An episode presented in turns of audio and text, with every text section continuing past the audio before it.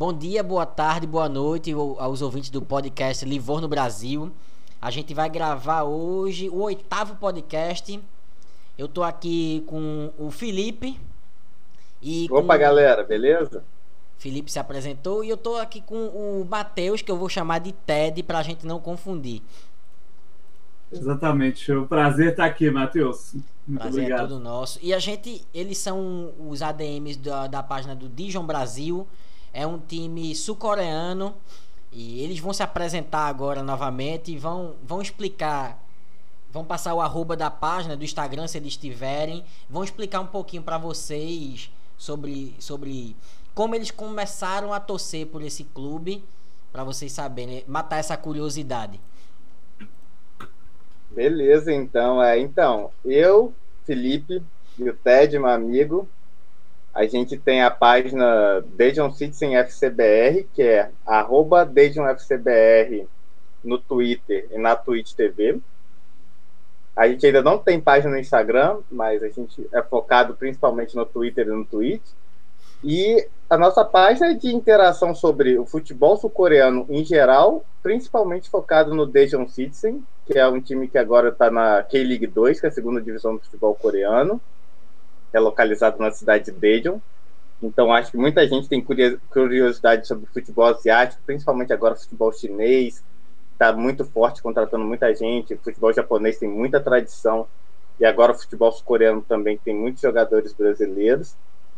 E tudo isso começa em 2013, né, Ted? Conta aí como que começa a nossa paixão pelo Daejeon, na realidade. É, exatamente, Luiz. Eu, complementando aqui, só um detalhe, é, vale frisar que o Daejeon, a nossa, nosso arroba é o arroba FCBR, Daejeon se escreve Daejeon. Então, D-A-E-J-E-O-N FCBR, porque fica difícil, porque, né? Complicado. Coreano. Mas então, a gente começou a torcer pro Dejon ah, por uma coincidência assim que aconteceu, porque em 2013 a gente, eu e o Luiz, a gente ah, nós fomos selecionados para ser bolsista do falecido programa maravilhoso Ciência Sem Fronteiras, e a gente ia para a Coreia. Acabou que no sorteio de universidade, de dormitório, eu e o Luiz a gente não se conhecia e a gente foi sorteado para dividir o mesmo quarto no dormitório. E. Que azar que eu dei, hein? Pois é, eu nem, eu, eu, eu nem te falo, né? Porque o Luiz é flamenguista, eu sou botafoguense. Então, assim. e é bom gente... que o Matheus já está começando, o TED, né? Está começando pulando as pautas, mas isso é excelente. Continua. É, não, sim, sim. Sim, mas isso é um detalhe importante para a gente introduzir que o Dejon, ele é um, um, um, como é falar, um ponto de interseção da nossa paixão por futebol, da qual a gente não quer se matar.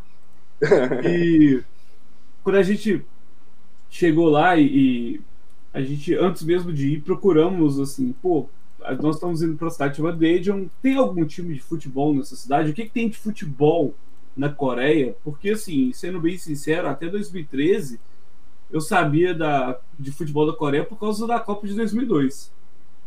E eu não tinha mais muita noção além disso. E aí foi que a gente procurando foi a gente descobriu que tinha o estádio da Copa de 2002 é, existia lá nessa cidade, que tinha esse time chamado Legion City e a gente começou a jogar com ele do FIFA para antes de ir para começar a se acostumar com a ideia de quem era o time, quem jogava no time, como jogava o time. Então a gente começou a conhecer o Dejon justamente assim pelo videogame até antes mesmo de chegar na cidade. E aí, indo para a cidade, Luiz, você pode falar como foi a experiência de conhecer de fato a casa do Dejon, a Popoarina. Exato, não.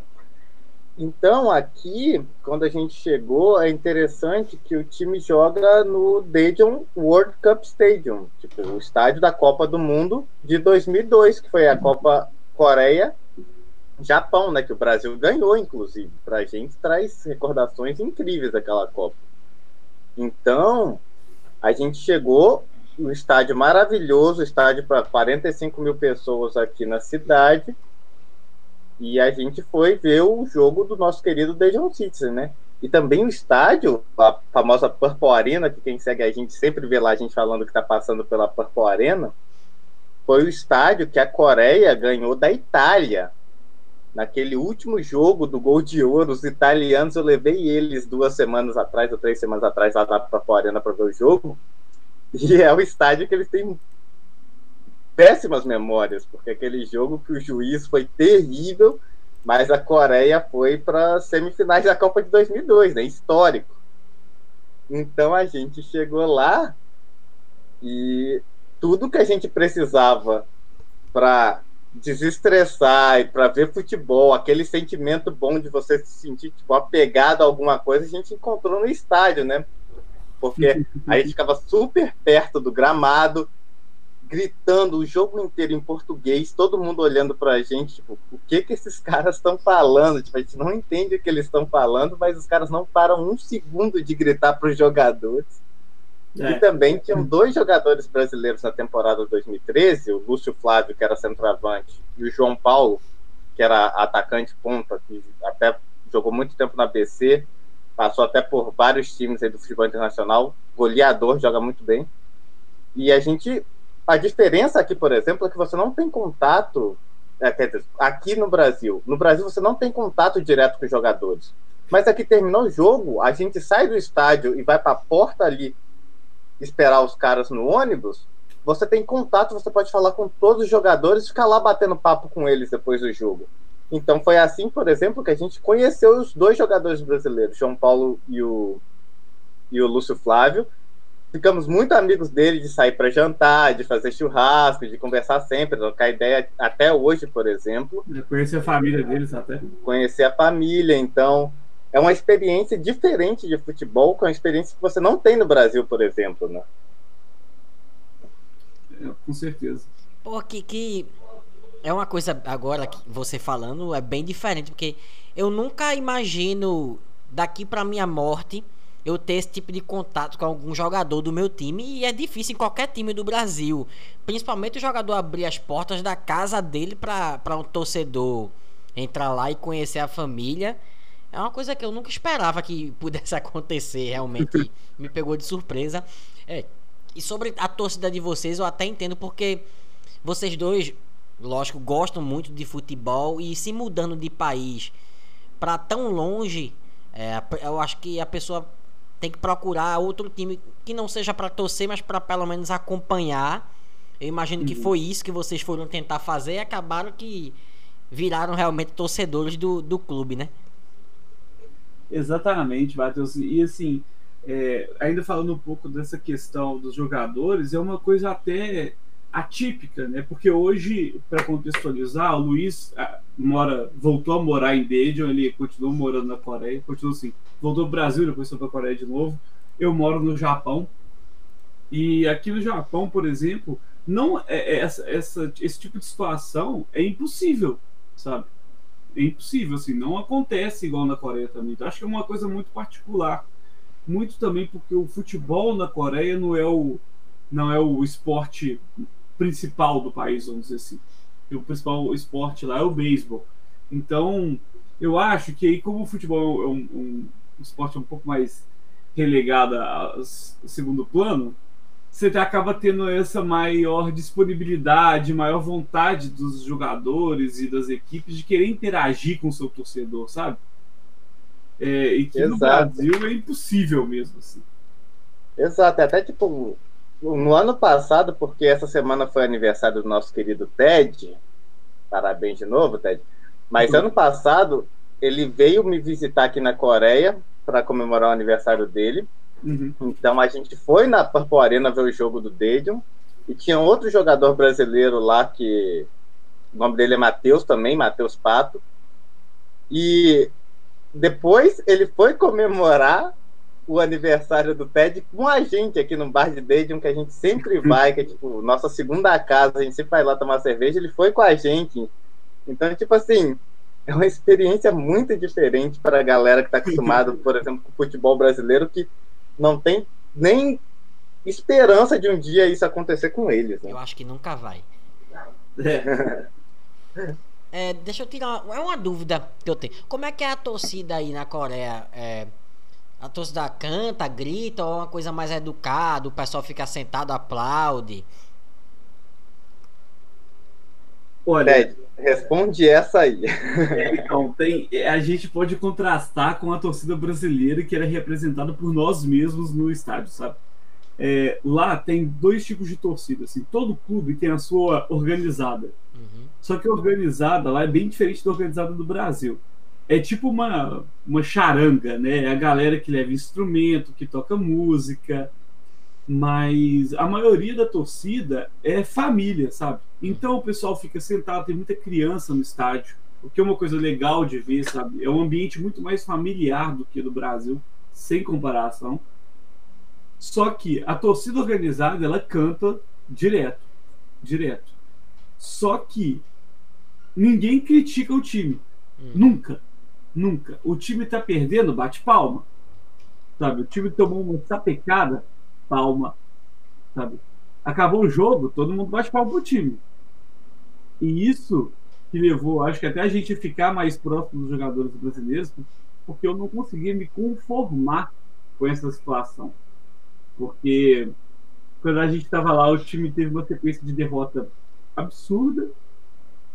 E eu ficava completamente ensandecido no estádio a ponto de uma vez até colocarem a segurança do nosso lado, porque eles achavam que, que eu ia pular para entrar no campo. Porque eu ficava assim, eu não acredito, o time tá tomando essa pecada de novo, e nós estamos aqui, esse retardado tudo batendo palma, bater palma pra essa merda. E, cara, e, igual você falou assim, a gente deixou de acompanhar o time para virar torcedor. E quando eu vou pro estádio, cara, eu quero ter aquela catarse, sabe? Que acho que é muito tradicional dos, dos sendo futebol latino-americano principalmente, que é você ter essa parada do estádio da emoção, tá ligado? Você, tipo assim, se exaurir de cantar, de xingar, de comemorar, sabe? E, e lá era muito diferente, assim, era o extremo oposto, é tudo uma coisa sóbria, tranquila, não tem confusão, não tem briga, sabe? Não tem xingamento. Teve outro caso desse ano passado, quando eu tava lá junto com o Luiz, a gente foi no jogo e tinha família de um jogador, do moleque novo, assim. a mãe do jogador, né? É, a mãe, a irmã, tinha vários meninos assim também. Que, assim, Essa foi engraçada. É, e eu, e eu tava assim, cara, desesperado. E eu tava xingando muito um, joga, um outro jogador. Só que a família do cara achando, tava achando que eu tava xingando o cara. E eles não entendiam o que eu falava. Então a mãe. Eles vieram falar com a gente. É, pedindo pra eu parar de xingar o filho dela. Eles pediram pra gente apoiar o time. É, e parar de Aí xingar. depois que a gente descobriu que ela era a mãe do jogador, a mãe do 66, a gente ainda falou pra ela, tipo, fica tranquila que o seu filho é o primeiro ou segundo melhor jogador desse time. Nosso problema é com outros jogadores. É, então é. tem muito disso. E, tem, e outra coisa, a gente está muito acostumado a, por exemplo, quando podia, né? E alguns lugares podem, outros não podem, mas de beber no estádio. Na Coreia você ainda pode tomar cerveja no estádio, vende cerveja dentro do estádio. Só que a maioria da galera lá vai para comer o, o lamion, né? Que é tipo um miojo coreano. Miojo, miojão. Miojão coreano. Assim. Então a galera tá lá sentada comendo um miojo. Então, tipo assim, é um entretenimento muito muito sóbrio, muito familiar, sabe? É bem contrastante com o tipo de torcida que a gente tem no Brasil. Exatamente. É, eu, eu acho que aqui no Brasil, se, se meu time tá perdendo e eu vou aplaudir, com certeza eu vou ser no mínimo xingado. Não tem como aqui. não tem como de verdade aqui acontecer esse tipo de coisa. E família de jogador não pode ir pra arquibancada também, porque às vezes o cara perde um pênalti, a torcida, não, vamos Vamos dar umas tapas aqui no pai dele, que ele tá aqui na Não tem nada a ver, mas acontece, infelizmente. Deixa eu fazer outra pergunta. Na verdade, vai ser uma pergunta, pode até valer por duas. A melhor temporada da história do time, do clube, na opinião de vocês. A pior e a maior conquista da história do time, do clube, na opinião de vocês. Nossa, a pior vai ser difícil de responder, mas vamos começar pela melhor. Ai, ai. Beleza. Então, um pouco da história do futebol sul-coreano, que a história do futebol sul-coreano está muito ligada à Copa de 2002, porque antes de ter a decisão que a Copa de 2002 ia ser dividida entre Coreia e Japão, Inclusive, essa divisão de Coreia e Japão é bem interessante porque a Coreia, coreanos não gostam de japoneses. Não sabia. Por um passado histórico muito grande. A colonização, os japoneses invadindo a Coreia, tem uma história pesada aí. Então, eles dividindo a Copa já era uma coisa bem interessante se a gente for analisar de forma histórica.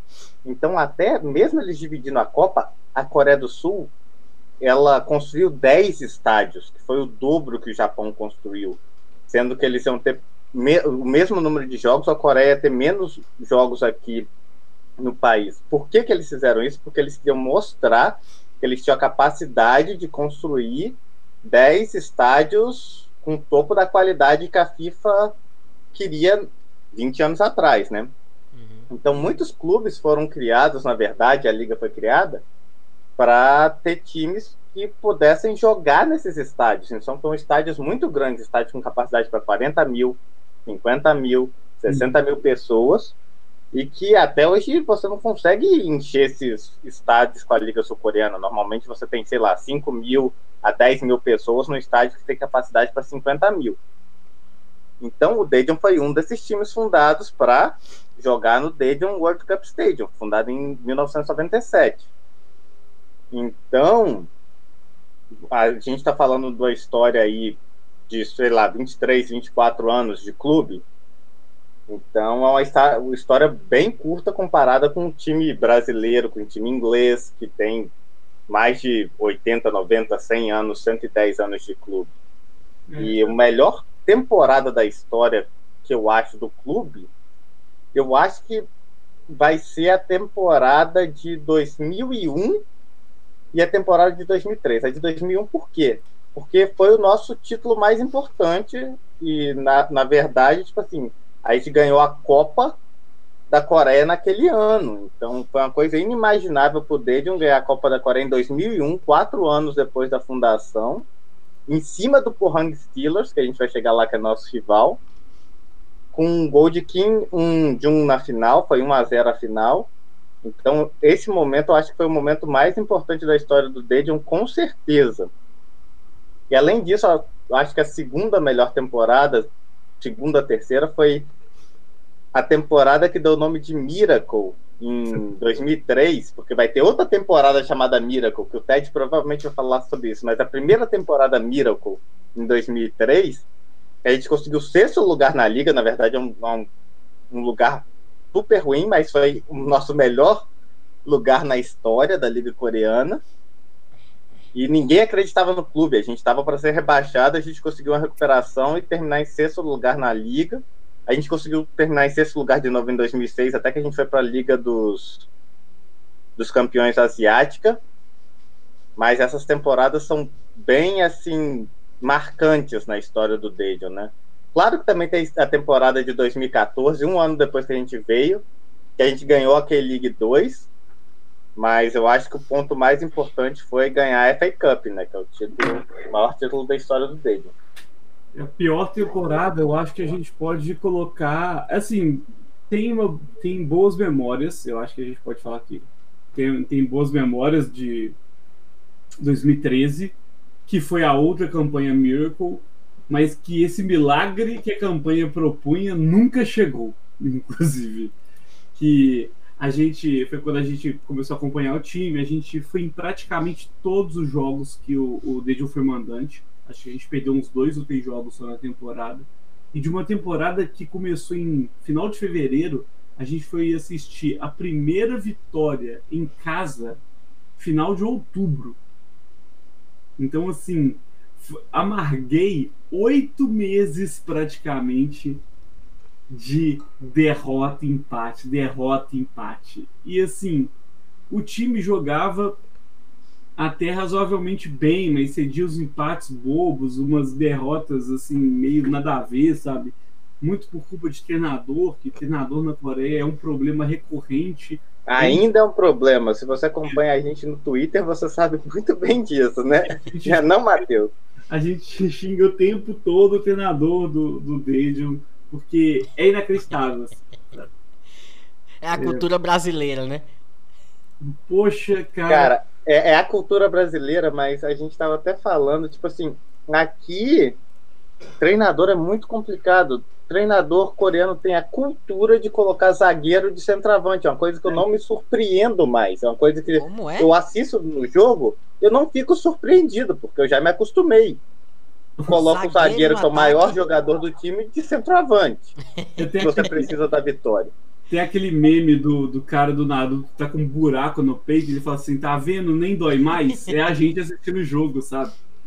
Ah, tem treinador Ah, aqui no Brasil que ia se dar bem aí, se um Abel Braga, Celso Roth, ia, ia, escal- ia fazer Ia os se dar bem, dele ia ganhar se a dar liga. bem, é. Pô, Joel Santana, cara. Joel Santana jogando com 11 volantes, ele ia, ele ia se dar muito bem na Coreia. Muito bem na Coreia, sabe? Aí tem, assim, é um problema, só fugindo um pouco da pergunta, mas o problema ainda é que a cultura do futebol coreano para técnico, é, assim, é, é o extremo oposto do Brasil. E no Brasil, qualquer coisa, o cara perdeu dois jogos, três jogos seguidos, é mandado embora.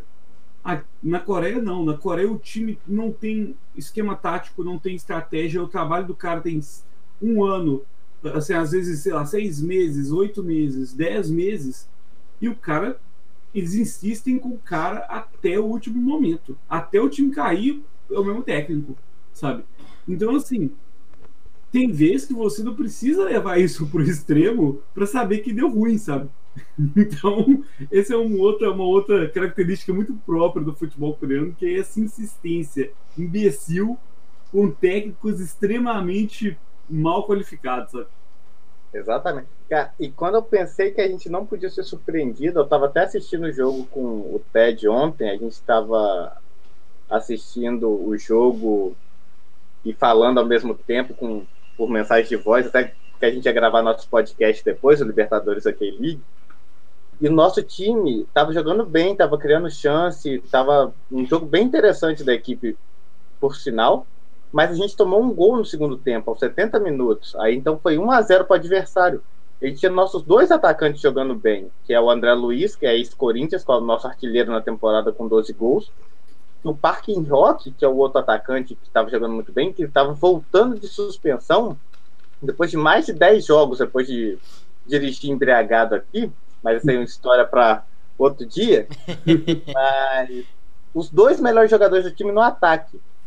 Aí o Ted falou para mim: Ó, ele vai tirar o André Luiz ou o Parking Rock e colocar o Edinho, que é o outro brasileiro, e vai tirar um dos dois, o outro que sobrar, e vai colocar um volante. Falei, não acredito nisso, Ted, ele não vai fazer isso. Nunca vi isso no futebol, isso não vai acontecer. cinco minutos depois, as duas coisas aconteceram. Eu, a gente ficou cinco minutos em silêncio porque eu não tinha nada para comentar. Eu nunca tinha visto aquilo no futebol, era uma coisa nova para mim. Tipo, o cara tirar seus dois Os dois atacantes, os únicos que podiam fazer um gol, precisando virar o jogo. Então é complicado. Ele tirou é dois complicada. atacantes e botou eh, dois volantes é, botou Um meio ala e um volante. com o É. time precisando ganhar, virar o jogo. Exato. É, E detalhe que é nessa difícil. situação que o- os dois atacantes que ele tirou eram os melhores jogadores em, Em campo. disparado, sabe? então assim, não é fácil, sabe? É, André. Luiz, eu conheço. Ele jogou aqui no Santa Cruz em 2017. Fez um pouco de Exato. raiva no começo, mas o treinador foi dando oportunidade. Ele é muito bom jogador. Ele é muito bom jogador. Sim, aqui, aqui ele carrega o nosso time, na real. Eu fiz É. um, um levantamento que ele é responsável por 80%, mais de 80% dos nossos pontos. E ele é, tipo assim, o único atacante com capacidade de decidir um jogo, né? Rapaz, se o treinador faz um negócio desse aqui, no outro dia, no- dentro do vestiário, ele era demitido. Ou então. Ele não chega nem na entrevista. É. Ele não chega nem no pós-jogo. É, não, e, e- é, eu não, para não enrolar mais na pauta, eu vou deixar você seguir, Matheus, Eu não tô rindo conversa disso, mais. dessa mudança. desse- Ele tentou explicar na entrevista alguma coisa. Não, Nem tentei traduzir, na realidade. aqui, Não fiz esse esforço. Não, e o técnico tem uma outra, uma outra coisa que ele, ele é o quase que um, um líder é, militar do time que ele se acha muito bom para ter que dar explicação. Que é outro detalhe também, que assim, eles não falam, ah, não, no Brasil, o cara sai do, do, vai para coletiva de imprensa, tem 20 jornalistas querendo dar porrada no técnico, só fazendo pergunta capciosa pro cara. Sim. Lá não. Mas aqui, aqui na realidade eles têm uma resposta dos treinadores que a, a resposta que é aquela, sabe aquela resposta tradicional que ele sempre responde? Aqui quando o time perde, o treinador chega e fala: Ok, a gente perdeu hoje, a culpa é toda minha, nenhuma culpa é dos jogadores. Próximo jogo a gente vai fazer melhor. Eles sempre respondem isso. É. Ah, por que você fez essas coisas? Não, porque era a melhor coisa para a equipe. Eu falei, meu amigo, você não está assistindo o mesmo jogo que a gente. É o padrão daí, né? É o, é o, é o, vamos em busca dos três pontos, se Deus quiser. Então aí o treinador fala, é o padrão daí, né? Exatamente. É, tipo assim, exatamente o que ele fala. É, teve um jogo, um amistoso aqui. Coritiba e América Mineiro. Acho que foram entrevistar David, o do Flamengo, que perdeu, perde gol embaixo da barra.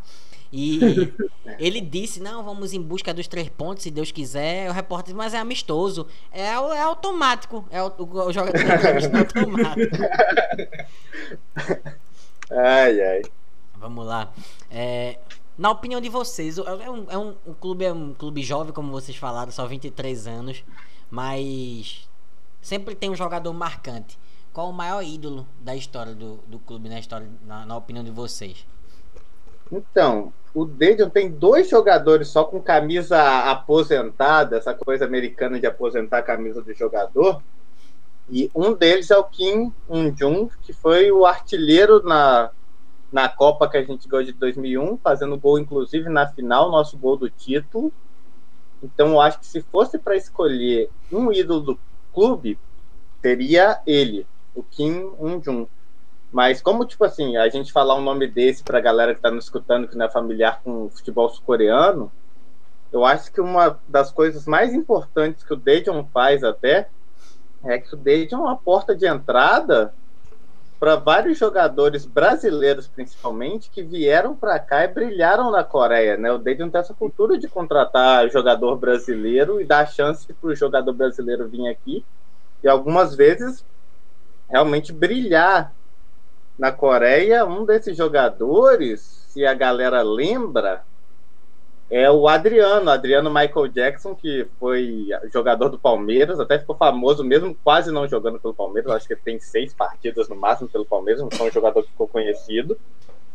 E ele veio para o Dejo na temporada de 2014 e ele fez 34 gols na temporada. Nossa. Ele foi o artilheiro disparado da Coreia naquela temporada, 34 gols, e levou a gente, porque a gente tinha, em 2013, vocês lembram que eu e o Ted estávamos no estádio sofrendo, né? Perdendo, perdendo, perdendo. A gente foi o último colocado em 2013 daquele League, desceu para aquele League 2, mas aí a gente contratou o Adriano, que fez 34 gols, a gente ganhou aquele League 2 na, naquela temporada, e voltou para aquele Ligue 1. Depois ele foi contratado pelo Seul, ele foi artilheiro no Seul, tipo, destaque na Champions League Asiática, jogou na China. Então, acho que isso é um ponto muito positivo do Daejeon, na minha opinião. Então, outros grandes jogadores vieram aqui, um, um, o Denilson, jogador brasileiro que veio também, foi nosso destaque na Champions League Asiática, quando a gente jogou a Champions League Asiática. Inclusive, ele foi para o nosso rival, o Hang Steelers, não, per não perdoou ele até hoje. Mas também, tipo, por exemplo, João Paulo, que a gente conheceu, que é nosso amigo, veio em 2013, grande atacante. Lúcio Flávio estava aqui também em 2013, ano passado Matheus Pato, esse ano André Luiz. Então acho que isso é muito importante assim do Dedion ser essa porta de entrada aí para os jogadores brasileiros. É, complementando o que o Luiz falou, é impressionante como a gente, como o Dedion tem uma tradição de ter um jogador brasileiro que ele carrega o time nas costas, sabe? É, em 2013 era o João Paulo, Aí você teve em 2014 o Adriano Michael Jackson. É, ano passado foi o Matheus Pato, o Antônio, que ele chegou no meio da temporada e foi ali que o time conseguiu ter algum tipo de melhora e reação, sabe? O...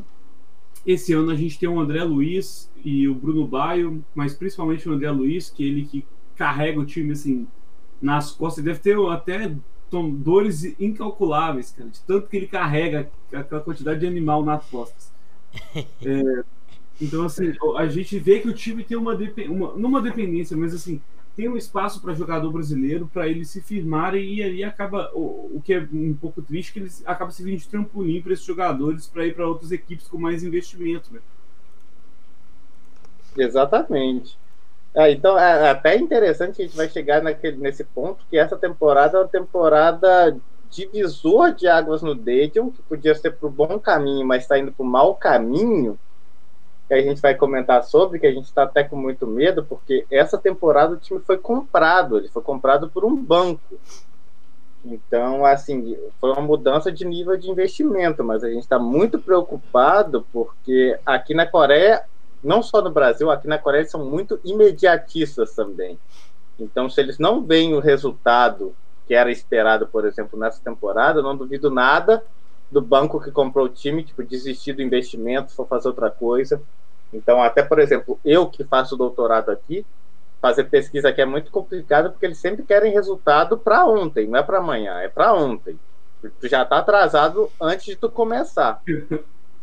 Então esse imediatismo da Coreia é complicado também na cultura coreana.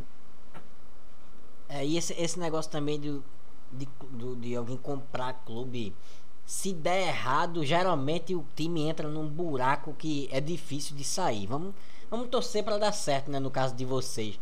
Pelo que vocês estão falando, o Dejon é um, é um clube que é meio que uma gangorra, né? Ele, ele, só, ele cai muito, depois volta. E se eu não me engano, ele tem dois títulos da, da K-League 2, não é isso? É, a gente tem um título da K-League 2 e tem um título da FA Cup. E, e na realidade é um gangorra mais para baixo, porque na K-League 1, quando a gente estava lá, a gente brigava também pelas últimas posições, até que a gente caiu 2013, voltou 2014, caiu 2015. Então essa foi essa gangorra aí, 2013, 2014, 2015. Mas o time tipo, foi muito mal desde 2015 até esse ano, provavelmente, brigando pelas últimas posições da K-League 2, que é tipo assim. É. Porque aqui ainda tem um sistema meio de franquia, que você tem a K-League 1, que é a primeira divisão, a K-League 2, que é a segunda divisão, aí você tem a K3 e a K4, mas você não sobe da Q3 para Q2. Tipo, não tem ligação entre a terceira divisão e a segunda divisão. Só tem ligação a segunda e a primeira. E a terceira e a quarta. Então a gente teve várias temporadas brigando pela última posição da, da segunda divisão. Então ainda bem que não tinha rebaixamento. Mas essa é primeira temporada que a gente elevou o nosso patamar para brigar para voltar para aquele League One e talvez tipo almejar alguma coisa naquele League One, né? Por isso que a gente está falando que essa temporada é muito importante para a gente, inclusive. É, e uma coisa complementando, que eu acho que tem que falar, é porque é o seguinte, o Daejeon, ele era um time, até o Hana, o Hana Bank, que é um dos maiores bancos privados da Coreia, comprar o time, é, ele era um, um, time da prefeitura de Daejeon. Ele não era um time que ele tinha patrocínio, porque na Coreia, se você for procurar os, por exemplo, quem são os, os times os líderes? Dois melhores. Os dois melhores times é o John Book Motors, que é da Hyundai, e o Sun Hyundai, que é da Hyundai. e aí você tem o Samsung Blue Wings, você tem o Busan iPark, que é de uma rede de shoppings e, e é, conglomerados de comércio. É, você tem vários outros times de empresa, assim, o Pohang Steelers é da. O Gangwon é do resort de esqui snowboard, do Taiwan, eu acho. É, o, o, o Pohang Steelers ele é da, de uma. De uma de uma siderúrgica, da maior da Coreia, que fica em Pohang. Então, assim, são, eram times. O, o Daejeon era como se fosse um time de. Como o próprio nome diz, né? Os Citizen. São os, é, é o time dos de Dedion, da cidade de Dedion, né? É, então assim, ele, ele jogava em meio a gigantes de investimento contra é, é, porque na Coreia a, quem manda no país em todas as alçadas são é, são sete famílias, sete conglomerados assim que, que são donos das maiores empresas do país, como Hyundai. Mais de 50% do PIB são só essas sete famílias. É. Então assim, imagina você ter que jogar com investimento de prefeitura num campeonato onde você tem times que jogam com empresas que são responsáveis, tipo a Hyundai, por, sei lá, 15% do PIB do país, sabe? É muito difícil. Então, é, é, a gente sabia que não ia ser fácil desde o início, assim, mas isso serve para contextualizar é, como é que funciona essa dinâmica de time na Coreia. Assim. Porque os times são das empresas, normalmente, e agora que o Deja começou a ter um investimento que esses times já tinham há 20 e poucos anos atrás. Exatamente, eu não entendo que agora a gente tem meio que. Vou chamar de hater, não sei se era hater, depois que o time foi comprado pelo Hanabank, mas são torcedores de times que também têm investimento muito grande de empresa, sacou? Então eu não entendo também o que está acontecendo nesse, nesse aspecto. E eu também entendo o seu ponto, porque tipo, eu estou muito preocupado se a gente, por exemplo, não consegue o acesso esse ano, como vai ser ano que vem, se eles vão manter o investimento ou não principalmente porque agora a gente está na pandemia, não tem público, está super difícil para esporte. Então vai ser um momento muito crítico da temporada, o final dessa temporada, vai ser bem interessante ver o que vai acontecer aqui pelo futebol sul-coreano. É, essa questão do, pelo que você falou, a maioria ou quase a maioria dos clubes aí tem uma empresa por trás. Aqui no Brasil, eu acho, pelas pessoas que eu conheço, esse, esse tipo de, de clube ainda. O, a maioria dos torcedores ainda tem um certo pé atrás com isso. Até porque aconteceu com o Figueirense aqui, que o Figue, uma empresa acabou comprando o clube, quase que o time cai para a terceira divisão.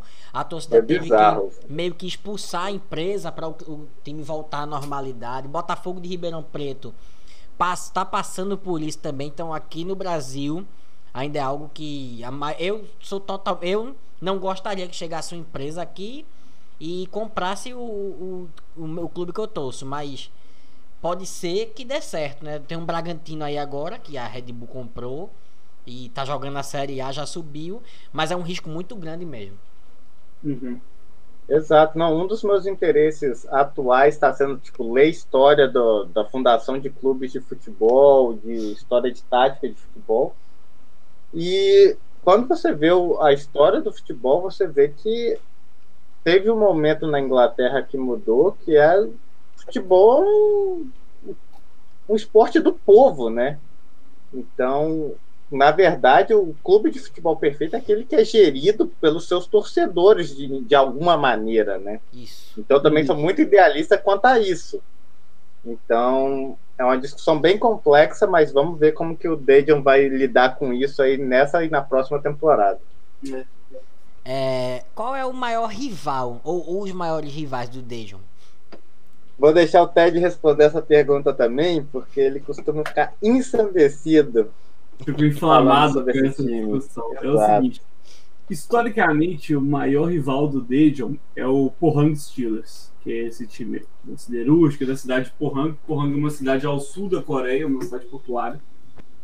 Daejeon é localizado mais ao norte, na região central do país. Assim. Central, centro. É, central. É, e fica a 200 quilômetros de Seul, para o pessoal ter uma ideia mais ou menos. Assim. Lembrando que a Coreia você consegue atravessar ela de ponta a ponta, ali em, que dá uns 500, 600 quilômetros, né, Luiz? Sim, seis horas de carro tu atravessa a Coreia. É. Então, o principal rival é o Pohang Steelers. A gente fala que o Daejeon é o clube mais querido da Coreia, conhecido como o mais querido, e o, De e o Pohang Steelers é o, o, menos querido, junto com o FC Seoul, que é o time de, de Seul, que inclusive a, a, assim, eles chamam o, tem o derby, que é o Daejeon contra o o Pohang Steelers e tem a Classical Match, que é o, o clássico, né, que é o, o Daejeon contra o Seoul. É, mas assim, a rivalidade de Daejeon com Pohang é, vai além do futebol. Assim. A nossa, Exatamente. A nossa universidade, que eu estudei com o Luiz lá quando a gente morou lá, e que o Luiz atualmente estuda e trabalha. Cometi o mesmo erro e voltei. Exatamente. Ela é, é tem o, uns jogos, tipo os jogos inter-universitários, que eles que, que é o, a KAIST, que é essa universidade de, de, de Daejeon, que a gente estudou, que é o Instituto de Ciência, Instituto Avançado de Ciência e Tecnologia da Coreia, contra a POSTEC, que é a Universidade de Tecnologia da, de Pohang. São as então, duas melhores universidades de ciência e tecnologia da Coreia. É, então, essas duas, assim, isso é histórico, assim, na caixa tem uns. E isso é uma coisa levada muito a sério. Assim é, são de, lá é disputado atualmente desde jogos de esportes normais até e-esportes, que o pessoal fica tarado jogando League of Legends, Overwatch, essas coisas. Exatamente. E... A universidade que perde o campeonato, por exemplo, de League of Legends, é complicado aqui. A galera se sente mal e a galera, tipo assim, fica. Bolada. Tipo, bolada e treinando pro ano que vem ganhar, porque essa rivalidade é muito forte aqui. Então, assim, essa rivalidade do Dejon contra o Pohang Steelers, ela vai de, de ponta a ponta, assim, sabe? É, inclusive é o que a gente fica secando no nosso Twitter, nos nossos podcasts, a gente fica sempre secando o Soul e o Pohang, porque a gente não, não aceita, não, sabe? É, apesar de que a gente está numa situação meio complicada, porque os caras estão na Série A e nós estamos na Série B, mas a gente sempre tenta torcer contra e desejar tudo de ruim pro Pohang aí, principalmente. Exatamente. E um dos jogos que a gente teve tipo, a maior audiência no Twitch, assim, acho que o nosso maior jogo do Twitch essa temporada foi o jogo da Copa contra o Seul. E, cara, foi. A gente tava ganhando o jogo até os 83 minutos, com o jogo dominado, jogando bem. Mas nosso treinador, ex-treinador, ainda bem, obrigado, senhor. O Huang, ele conseguiu perder aquele jogo. A gente depois teve um jogador a mais pressionando o, o empate, a prorrogação inteira, perdendo gol embaixo da trave, perdemos nos pênaltis. Nos pênaltis eu já estava, depois de, sei lá, cinco cervejas, não, sabe, não sabia o que eu estava falando mais. Então, nossa audiência estava adorando, né? Porque eu e o Ted, a gente estava no nível que a gente não conseguia mais controlar nossas emoções e, tipo, transmitir o jogo ao vivo, né? Isso foi muito engraçado. A gente não conseguiu parar de xingar, em outras palavras. É, vocês falaram no começo que vocês tinham um tweet e eu fiquei curioso, eu esqueci, eu deixei passar. Vocês transmitem os jogos enquanto conversando entre vocês, algo do tipo? É, ma é mais ou menos isso, é tipo uma a gente tenta fazer uma, é, uma ah, eu quero assistir. Rádio. Quando é o próximo jogo? Cara, a gente então... tá, a gente não consegue transmitir todos os jogos por uma questão de é, muita. É, porque eu e o Luiz, a gente está passando. Nós somos dois doutorandos aqui. Eu, sou, eu faço meu doutorado no Japão, o Luiz faz na Coreia. Então, assim, atualmente tem sido complicado a, o trabalho, sabe? Uhum. Mas, Sim, normalmente... mas a gente está planejando voltar agora, porque provavelmente a gente vai jogar uhum. jogos decisivos nas próximas semanas e a gente provavelmente também vai ter o que a gente chama de playoffs de emoção, que é o playoff do acesso. Uhum. Uhum. Então a gente vai transmitir com certeza e pode ficar ligado porque vai ser entretenimento. Com é, certeza é, vai ser. O que a gente sugere é o seguinte, porque como a gente não pode transmitir as imagens da, da liga por motivos óbvios, a gente faz uma transmissão meio radia, radialista, porque não tem ninguém que. Não, não existe no Brasil quem faça uma transmissão de futebol coreano em português. Assim, não, não existe. É, não existe, não, não tem. Então, não, assim, realmente é gente... é difícil. Se tiver, é alguém bem então, até, até essa, é importante até mencionar que essa é a primeira temporada que é possível ver o futebol coreano no Brasil, que é pelo aplicativo One Football. Então você pode ver dois a três jogos da K-League One, por enquanto, no Vamos aplicativo de graça. Essa informação é importante para a galera. Mas a transmissão ainda é internacional em inglês, porque eles transmitem a mesma imagem e, e narração para cinco países. Eu acho que é Inglaterra, Brasil, Itália, Espanha e mais um que eu esqueci. Mas são tipo cinco países que agora o One Football também transmite, né? É. E assim, a gente tenta fazer essa transmissão assim, mais para poder. Ah, o nosso principal objetivo com a página, na verdade, com o perfil e tudo mais, é tentar trazer um pouco mais de conhecimento do futebol coreano para a galera brasileira, assim, porque é tido como uma coisa quase alienígena e uma coisa até não profissional, sabe? E é muito pelo contrário, assim, é organizada a liga, é uma coisa pensada, não é um bumba meu boi, sabe? Então, nosso maior objetivo é esse, a gente fazer essas transmissões mais porque a gente dá muita risada, muita risada. Tem um, o nosso Twitter tem o clássico do sósia do sósia do Piquet, que tem um o jogador do Jeju United tava jogando. Agora ele tá no Incheon, agora ele tá no Incheon. E hoje? É, que é o Aguilar, que ele era um. Eu não sei, eu não lembro Costa Riquem, Costa Riquem Aguilar. Que ele, ele, sabe o sósia do Piquet que virou meme um tempo atrás? Sim. Ele parecia o sósia do sósia do Piquet, tá ligado? A gente não conseguia parar de rir na transmissão. Na transmissão, a gente ficou cinco minutos rindo sobre isso e esqueceu do jogo. vocês, vocês anunciam as transmissões no Twitter, em algum lugar? Sim, a gente tá. Toda vez que a gente vai fazer a transmissão na Twitch, a gente posta no Twitter é, com uma antecedência. E aí a gente já deixa o link lá para o pessoal acompanhar. É, tem um tempo que tem algumas semanas que a gente não faz até por conta dessa dificuldade de trabalho, mas agora por causa dos playoffs de emoção nós vamos ter que voltar. A gente vai voltar, é, principalmente porque eu estava muito complicado no meu trabalho, eu tava, foi três meses bem complicados, mas agora que eu tipo fiz release de um software vai estar tá melhor e a gente vai ter mais tempo de voltar às transmissões da Twitch TV, né? É, graças a Deus. Com certeza. essa, essa eu quero ver, eu vou assistir. é, como é que tá sendo a temporada do, do Dijon nesse momento? jogando. Tá jogando, pelo que vocês disseram, a segunda divisão, né? Como é que tá sendo? Ai, eu não sei nem como responder essa pergunta. Estou pegando aqui a coragem. Mas então, esse ano na segunda divisão, porque você tem a, você pode subir dois times da segunda para a primeira. E como que é essa, essa, esse acesso, né? É. Então, normalmente você tem o primeiro time, que é o time campeão, sobe direto. Uhum. E o segundo, terceiro e quarto jogam os playoffs. O que, que são os playoffs? O quarto joga com o terceiro. Quem ganha joga com o segundo. Então você tem mais uma partida. Quem ganha dessa partida, dessa segunda partida, desse segundo playoff, joga com um time da primeira divisão, que foi o penúltimo, para subir para a primeira divisão. Então, por exemplo, se você for o quarto, você tem ganhado o terceiro, você tem ganhado o segundo, você tem ganhado o time da primeira divisão para subir. Você Nossa, ganha três muito difícil, muito difícil. muito é por difícil. isso que a gente chama dos playoffs de emoção, assim, porque, cara, é Agora é um absurdo. É. é, exato. Os playoffs de emoção Então, mas esse ano é um ano atípico, porque você tem um time aqui que é o time militar, que é o Sangju Sangmu, que está até em terceiro lugar no campeonato da primeira divisão, um time muito bom. Mas acabou a parceria com a cidade, porque cada time é vinculado a uma cidade.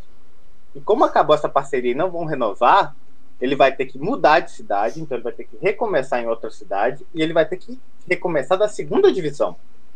Ele, tipo, é rebaixado automaticamente e começa da segunda divisão.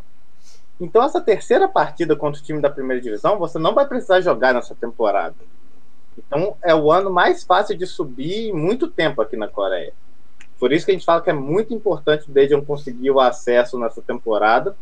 A gente teve um início de temporada muito bom, mas se você acompanha a gente na página, a gente tinha uma sentença que falava sobre os nossos resultados, que era mais sorte que juízo. A gente uhum. repetiu isso em vários podcasts, porque a gente estava ganhando, mas estava jogando mal. Então tu sabe que se tu tá jogando mal, uma hora a conta Pode, chega, né? Uma hora vai, é. E o, e o problema é que a conta chegou agora, então a gente tá na quarta posição, na última vaga dos playoffs de emoção mas está muito complicado agora, porque o primeiro lugar, o Jeju, praticamente vai ser campeão, o Suwon também, que é o segundo lugar, está praticamente classificado, então são quatro times, incluindo o Daejeon, que a gente ainda está sem treinador, provavelmente vai chegar um novo treinador, para brigar por essa vaga, né? E o que mais tipo, deixa a gente preocupado é que o ambiente no, no clube dos jogadores não está bom. Então a gente é. tenta manter essa motivação para buscar o acesso, mas está sendo duas, três semanas bem complicadas assim pra gente que é torcedor dejonista, né? É, o, assim, só para complementar o que o Luiz falou, a gente tinha um técnico que chegou como promessa, que era o Huang, que a gente xinga, tem vários posts da gente xingando ele no, no Twitter, que é um, era um técnico ruim, só que ele chegou como promessa porque ele treinou os, o UFC Seoul, que é um dos principais times da primeira divisão, assim, um dos mais tradicionais da Coreia, e rival do Dejo. E assim, foi um investimento do Hanabank trazer ele, porque normalmente não vem técnico de primeira divisão treinar time na segunda divisão na Coreia. Então, era uma coisa muito esperada e tudo mais. E aí o que aconteceu? Era a, a, a temporada vinha razoavelmente bem, aos trancos e barrancos, com muita sorte, até a gente jogar o jogo da Copa da Coreia, o, a, quando chegou na parte dos, do mata-mata, assim, do mata-mata não, mas das oitavas de final, quartas de final, Porque assim como no Brasil, a Copa da Coreia é igual a Copa do Brasil. Você tem time de todas as divisões. Então, assim, você chega a ter time universitário nas primeiras rodadas. E aí você vai entrando com times de divisões mais avançadas ao longo da competição. Então você é bem próximo do, da Copa, do que é a Copa do Brasil hoje em dia, sabe? É, então, assim, o Dijon conseguiu vencer o time com, é, é, contra o time da, da terceira ou quarta divisão, né, Luiz? Que foi por um erro do treinador. A gente tinha a nossa maior contratação até aquele momento era o goleiro, o Kim Dong-jun, que ele era um goleiro muito bom, jogou na, ele jogou na seleção da Coreia. O Huang, no seu, no seu é, ápice de imbecilidade, coloca o time com força máxima para jogar contra o time da quarta divisão. E é o que acontece, e um time sabidamente porradeiro. O Kim Dong-jun tomou uma porrada, não joga desde maio. Entende? É, machucou e não joga desde maio. Então, assim, dali para frente, meu amigo, foi só ladeira abaixo. A gente estava na liderança da competição daquele League 2, foi caindo posição a posição. Estamos agora em quarto. Fomos eliminados na Copa da Coreia pelo ex-time do treinador, que estava. Detalhe, um Seul, detalhe. A vitória dele em cima da gente fez o Seul alavancar, porque o Seul estava quase na zona, já estava na zona de rebaixamento na, naquele momento, naquele League One, que era uma posição que ele não via há anos. Assim, ele estava numa draga violentíssima. A gente não só perdeu para o time que estava na draga, como ressuscitou o time. Rival. Exatamente. E, e a gente estava transmitindo esse jogo, como eu falei, e a gente dominou o jogo. Aquele jogo foi o jogo mais fácil da temporada, provavelmente, para o nosso time. É. A gente perdeu. Perdeu. Então, assim, a, a temporada tem sido uma montanha russa de emoções, assim que a gente está ainda com esperança, mas a, a, chance do acesso direto meio que Acabou, se foi, né? se foi. E a gente nos resta apenas torcer para ficar para o playoff e por um milagre passar do playoff, porque como o Luiz disse, mandaram o Huang embora e a gente ficou com o auxiliar dele como interino e até agora não tem técnico. E quantos Exato. jogos faltam?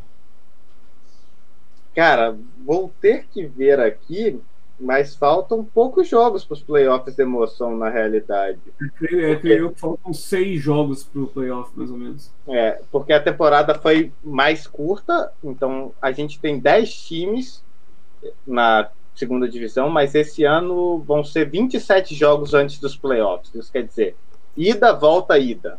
Porque uhum. normalmente é ida, volta, ida, volta. Mas esse ano vai ser só ida, volta, ida. Então agora cada jogo é uma emoção e se você vê a gente no Twitch, provavelmente a gente não se responsabiliza pelo que a gente vai estar tá falando. Lembrem disso, lembrem disso, vocês que estão ouvindo, que acompanha eles. É, como tem sido a, na questão da pandemia o futebol asiático no geral e a população também, os governos, o, próprio governo da, da Coreia e dos outros países da Ásia que vocês devem conseguir acompanhar mais de perto do que a gente aqui? Então, porque eu acho que o torcedor e quem está nos assistindo que não é familiar, por exemplo, com o futebol asiático, vai lembrar o quê? Vai lembrar do futebol japonês, vai lembrar de quem? Kashima Sim. Antlers, é. ou outros times japoneses. Então, ultimamente também, de quem que eles vão lembrar? Dos clubes chineses comprando jogadores brasileiros por quantias exorbitantes? Você tem Paulinho, você tem Ricardo Isso. Goulart, você tem Oscar. Então, eu acho que o futebol asiático é um futebol novo, né? Porque se você está falando de Japão, você está falando de 30, 40 anos de história. Se você está falando de futebol coreano, você está falando de 20 anos de história. Se você está falando da China, de 10 anos de história. Mas é que, principalmente, futebol chinês, eles estão querendo muito se profissionalizar, então eles estão conseguindo comissões estrangeiras, treinador estrangeiro, para ensinar o futebol lá. Eu acho que está sendo até bem efetivo o que eles estão fazendo na China. No Japão e na Coreia, eu acho que eles ainda são um pouco mais conservadores na questão dessa mudança radical assim, mas são campeonatos de futebol que são muito interessantes, porque são bem organizados, tem entretenimento. Então, até é um ponto positivo até para você, se você tem a possibilidade, você quer trabalhar com futebol no futuro, é um lugar que você tem que olhar, né? Porque é, é um lugar muito incipiente, você tem muita oportunidade aqui, tem muito ponto de crescimento, de valorização de jogadores, provavelmente jogadores que vão vir jogar em Coreia, China e Japão e fazer o, a movimentação para a Europa, que é uma coisa que não tinha antes. Se você tinha, vinha para a China, Coreia e Japão, você já estava no fim da sua carreira, você não tinha mais aspiração. Mas hoje em dia você vê tipo jogadores que saem do mercado chinês, coreano e japonês para ir para a Europa ou ir para outro mercado que tem poder, então o jogador vai começar a olhar para cá diferentemente, né? Mas, Luiz, foca na pandemia. Ah, exato. Então é um ponto muito, muito. Eu tô, eu tô saindo da pauta. Nada, okay. pode, pode ficar à vontade, pô. Mas o, é, o ponto principal que eu acho desses três mercados é como esses países, China, Japão e Coreia, tratam a pandemia no momento, é um problema muito atual que a gente está vivendo, né? Então você tem problema, a gente está mantendo o campeonato do Brasil, não sei como, mas estamos mantendo de algum jeito. Campeonatos sul-americanos, campeonatos europeus também mudando um pouco, campeonato sem público. Mas na minha concepção,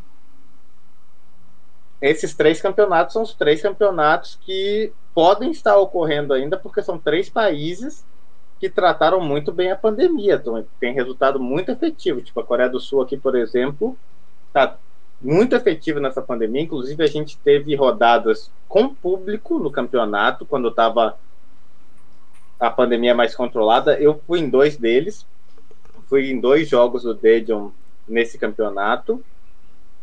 E agora que piorou um pouco, voltaram a portões fechados completamente, mas já está voltando a se normalizar a situação. Eu não duvido que em três semanas a gente tenha público normalmente, normalmente aqui.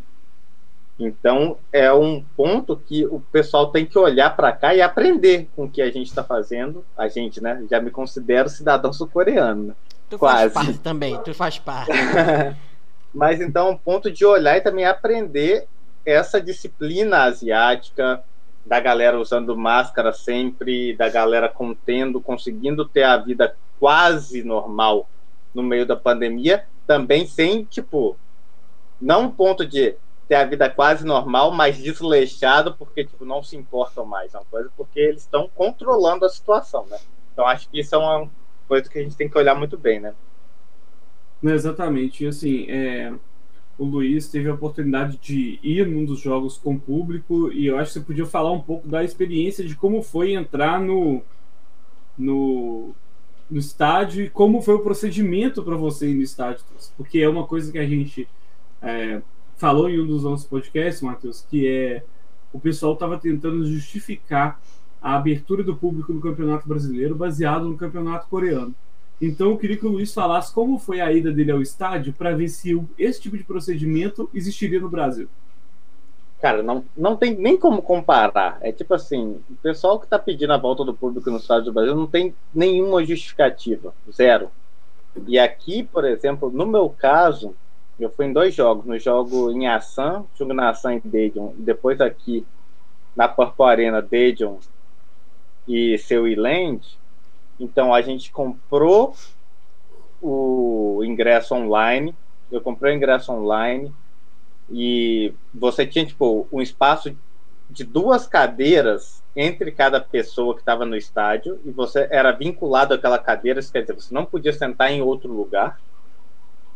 E você, quando chegava lá, você tinha que estar de máscara, estar de máscara em todos os momentos durante o jogo você tinha que chegar e fazer o check-in. O que, que é o check-in? Você fazer um check-in dizendo sua identidade, você tipo dava sua informação para se tivesse algum problema, o pessoal soubesse por onde você ficou, tipo, a quais lugares você frequentou, com quem você teve contato, tiravam a sua temperatura, te davam álcool em gel, você fazia tipo um limpava as mãos, esteriliza, esterilização antes de entrar e tipo muito controle, muito controle para você poder pelo menos ter essa experiência de voltar ao estádio essa temporada. eu acho que é uma coisa que a gente não conseguiria ter no Brasil ou até tipo impossível. Em algum país ocidental, alguém vai poder tipo falar. Podem me criticar, gente, mas eu acho que é tipo é um, uma disciplina que a gente não conseguiria ter, por exemplo, no Brasil ou em algum país da Europa nesse exato momento, mesmo tendo alguns países que estão mais controlados e estão tentando voltar ao futebol. Eu acho que a maneira com que eles lidaram aqui é muito diferente da maneira com que a gente lidaria e vai lidar provavelmente na volta dos estádios na América do Sul e na Europa provavelmente. É. Assim, é, eu moro no Japão, como eu falei, né? E aqui, assim, a forma que, o, que é, vem sendo lidada é, eu diria que desses três países que eu citou, entre China, Coreia e Japão, com certeza o Japão é o mais, é o pior dentre os três, assim muito por causa de uma cultura japonesa, que eles têm a, a cultura de se você não vê, não está acontecendo, então se você não falar sobre a pandemia, ela também não acontece. O que é, às vezes, muito próximo ao que acontece no Brasil em alguns casos. É, mas, assim, aqui, por exemplo, os estádios, eles começaram com é, a K-League, desculpa, a J-League voltou a, a jogar é, sem público. É, ela teve um jogo, aí teve um, um, aumento de casos, assim, três jogadores de dois times pegaram é, a Covid, aí eles tiveram que eles suspenderam o campeonato por uma ou duas semanas, aí adotaram novas medidas, o campeonato voltou a acontecer, e aí agora, se eu não me engano, o público é limitado no estádio a 5 mil e eles queriam aumentar a 10 mil pessoas porque aqui a, a, uma das principais fontes de renda dos clubes é a bilheteria, sabe? Os jogos aqui de o, o futebol divide com o beisebol o, o, papel de maior importância no, como esporte aqui no Japão. São times que são mais tradicionais, é, é que os times como são é de uma história de mais ou menos 30 anos, mas assim, a história do futebol no, no Japão vem desde que os ingleses, entre aspas, invadiram aqui, tipo, início do século XX, sabe? É, então, assim, aqui o futebol é muito forte, então eles, os clubes estavam faz, fazendo muita pressão para a volta do público e para aumentar a quantidade de pessoas. Assim, voltou, está tendo controle, os casos aqui ainda não são tantos quanto no Brasil, nem chega perto disso. Aqui a gente tem uma média acho que se eu não me engano, no Brasil, no Japão, até agora são 70 mil casos com 1.500 mortes. A região onde tem mais casos é Tóquio, que tem uma média daí que, agora que voltou essa segunda onda, está tendo uma média de 500 casos por dia, mas é numa cidade de mais de 20 milhões de habitantes. 1.500 mortes no país todo? País todo desde abril. Tá louco, velho. Aqui é 136 mil mortes e 4 milhões, mais de 4 milhões de casos. Pois é, aqui é a gente o maior, o maior centro assim de, de contágio é Tóquio, que é essa média aí de, de no momento 500 500 500 casos por dia, mas com só 390 mortes no total até agora.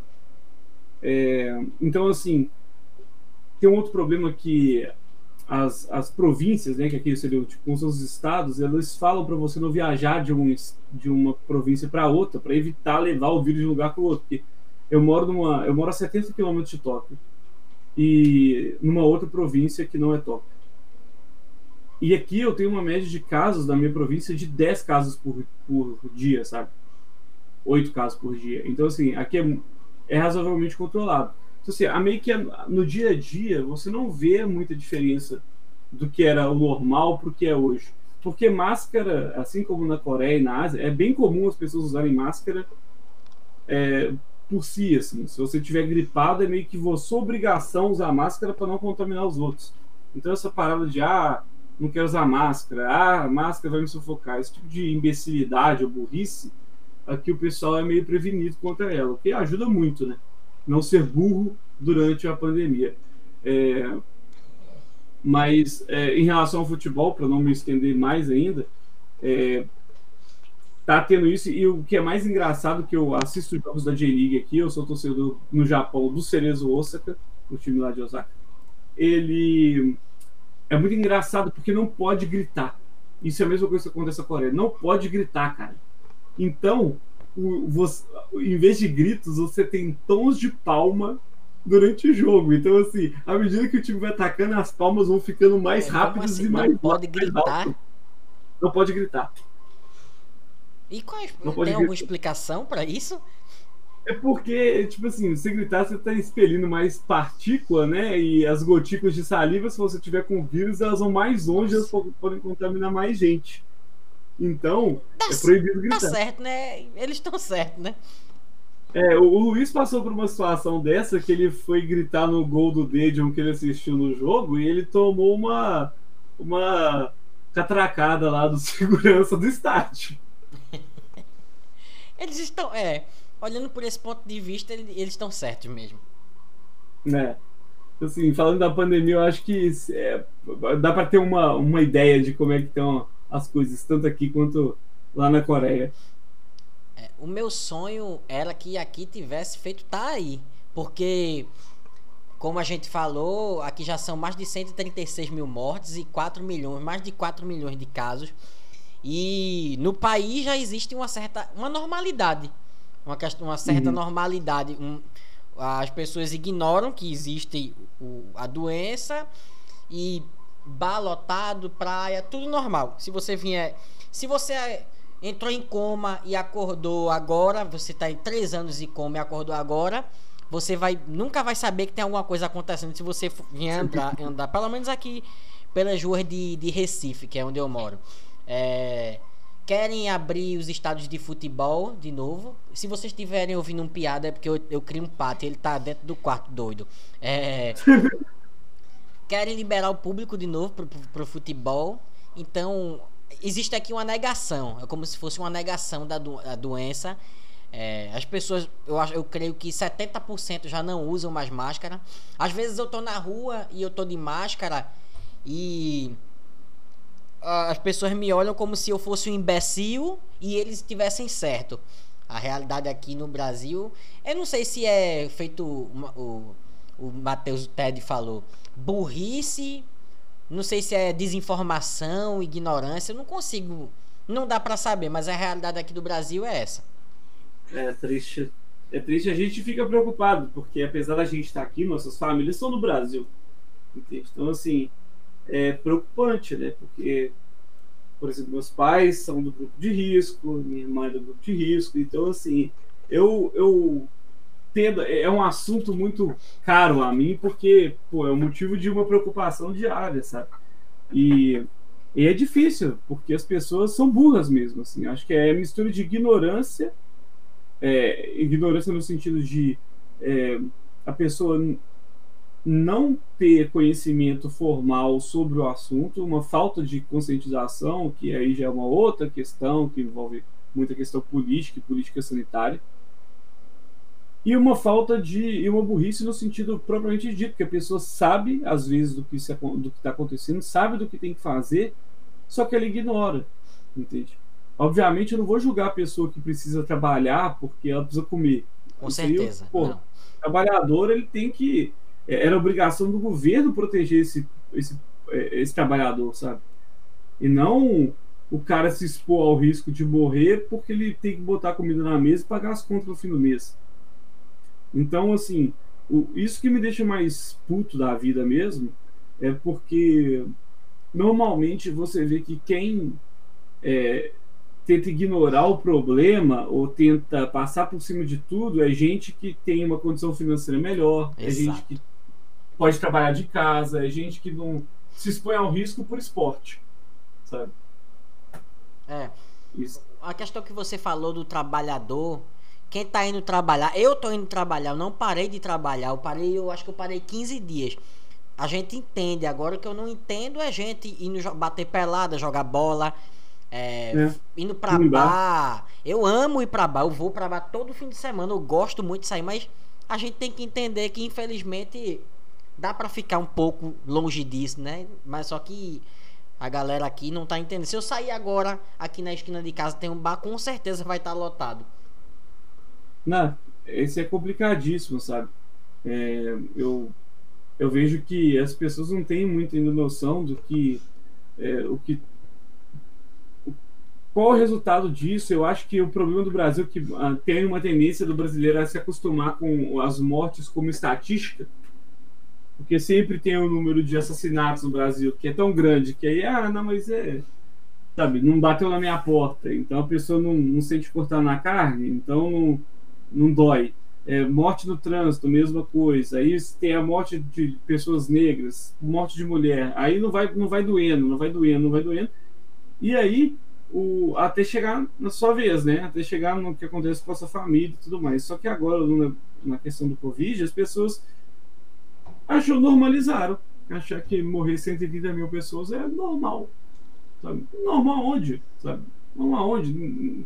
Sabe? A bomba atômica caiu no Brasil e as pessoas estão assim, normal. Sabe?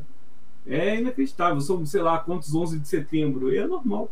Então, assim, é, eu não consigo meio que me desligar dessas questões, porque é, são muito caras a mim ainda, são questões que influenciam na minha vida diretamente.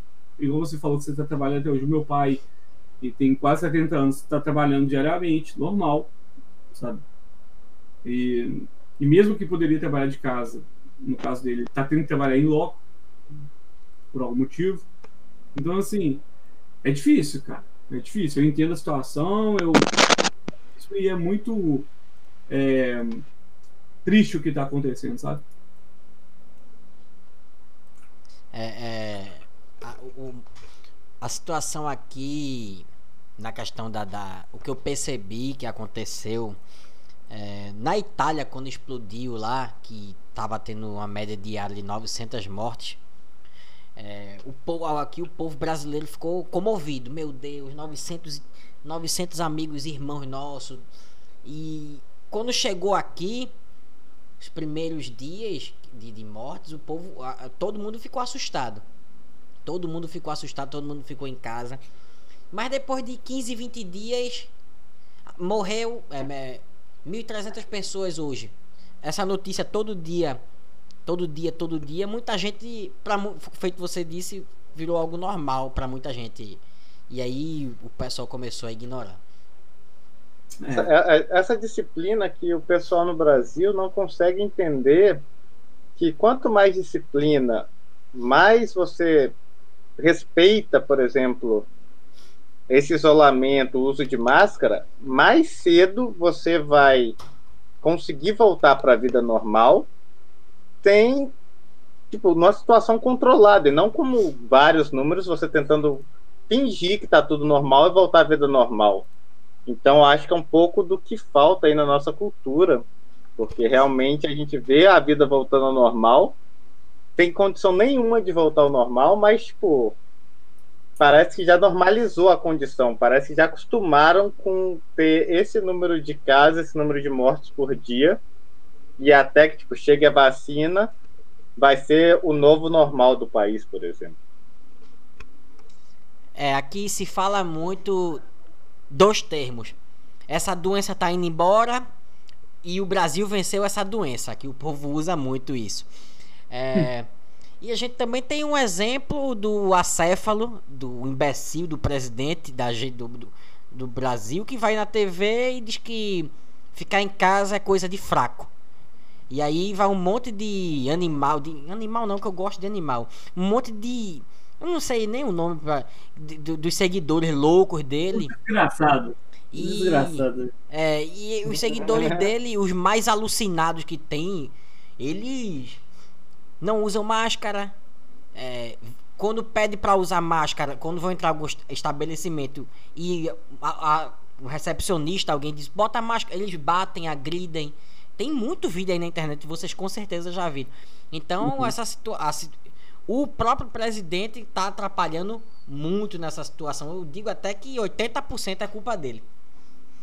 Ah, já que tá liberado meter o pau nos filhos da puta aí. Com certeza, é, é obrigação.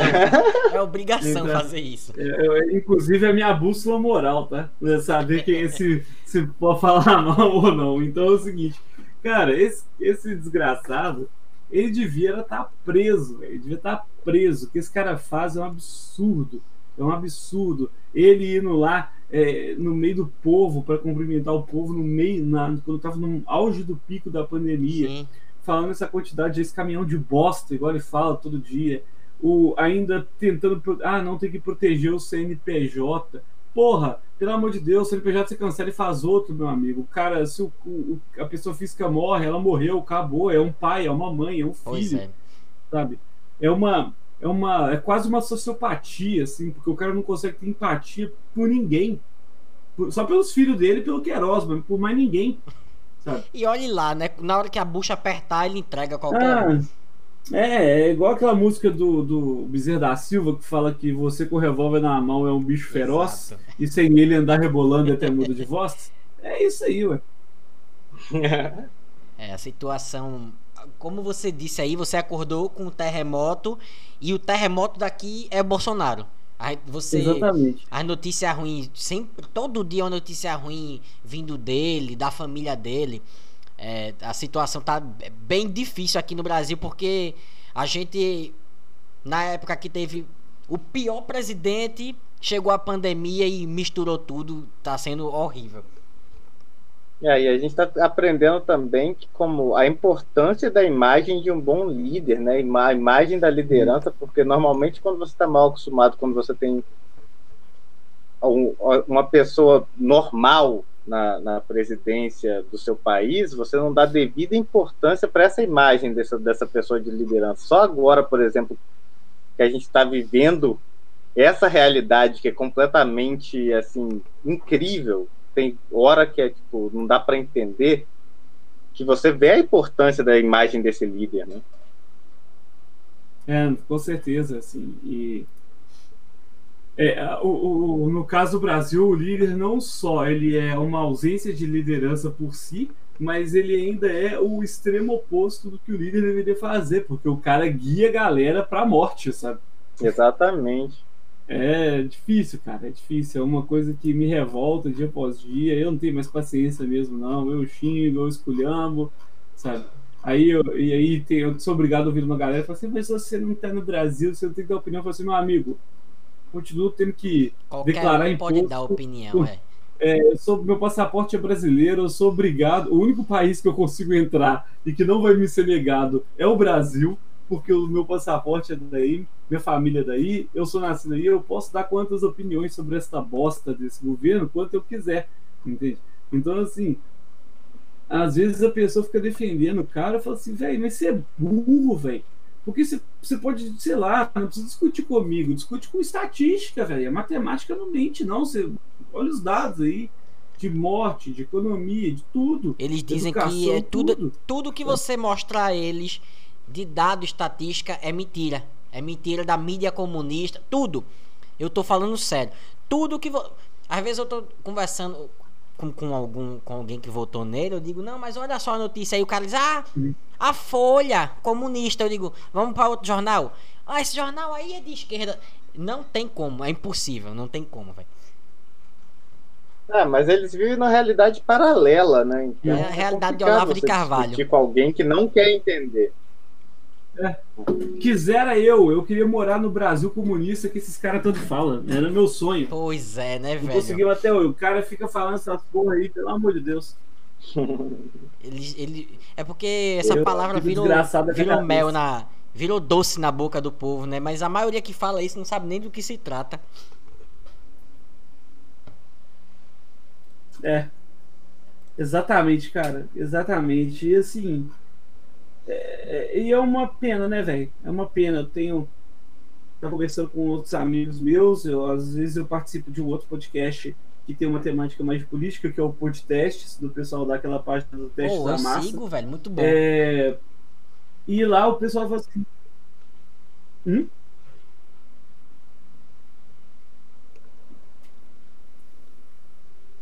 O... Aí eu, eu tava é, eu estava conversando com uns colegas de lá e eu estava ouvindo um podcast em alguma das últimas edições que, que tiveram. E eles falaram que assim, que é como é que é triste perceber que ah, os tempos de abundância que a gente de bonança que a gente viu e, e, abundância, né, que a gente teve entre ali depois da, da crise de 2007 ali que teve reflexos positivos para a gente em 2010 a 2013, mais ou menos, pelo menos ao início de 2013 como esses ganhos vão ser vistos de novo nos próximos 30 anos, sabe? 20, 30 anos a gente vai estar. Tá... Nós voltamos para a década de 80 no Brasil, sabe? A gente conseguiu regredir, né? Isso, uhum. é, isso é a maior realidade.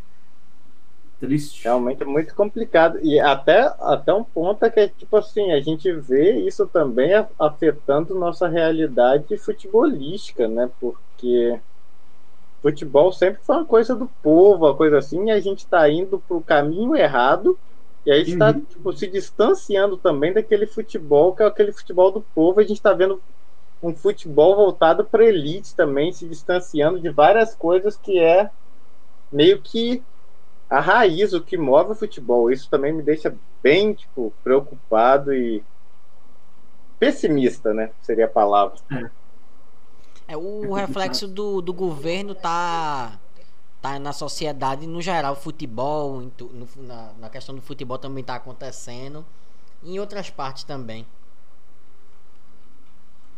Exatamente. Sim.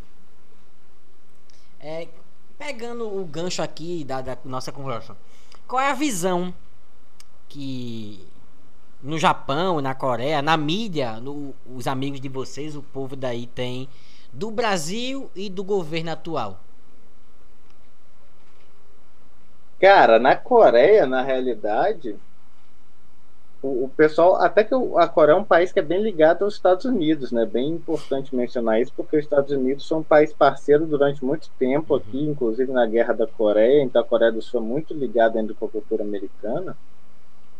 Mas mesmo assim, o que a gente, dos dois anos para cá, a nossa imagem do Brasil em si tem sido muito mudando para uma imagem mais negativa, né? Porque é uma, toda notícia que chega do Brasil aqui, normalmente é notícia meio surreal, né? Uma coisa, uma notícia sobre alguma ação que alguém do Brasil fez, o presidente do Brasil fez, alguma coisa que para eles é uma coisa surreal, que eles nem imaginam que aquilo possa ser tipo passar na cabeça de alguma pessoa e ser uma medida.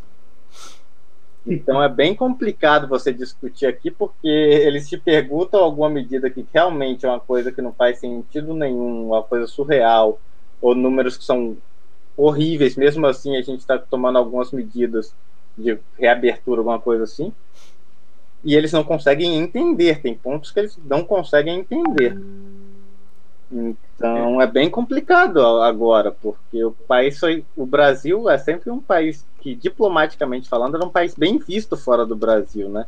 E essa imagem uhum. negativa é uma imagem que, tipo, toma tempo para você recuperar, principalmente falando de negócio, porque quando a gente veio aqui em 2013, a gente fez estágio em várias empresas, foi em vários eventos da embaixada, e era um auge de negócio entre Coreia e, e Brasil, Ásia e Brasil, todo mundo queria investir no Brasil, abrindo fábrica no Brasil, Brasil país do futuro.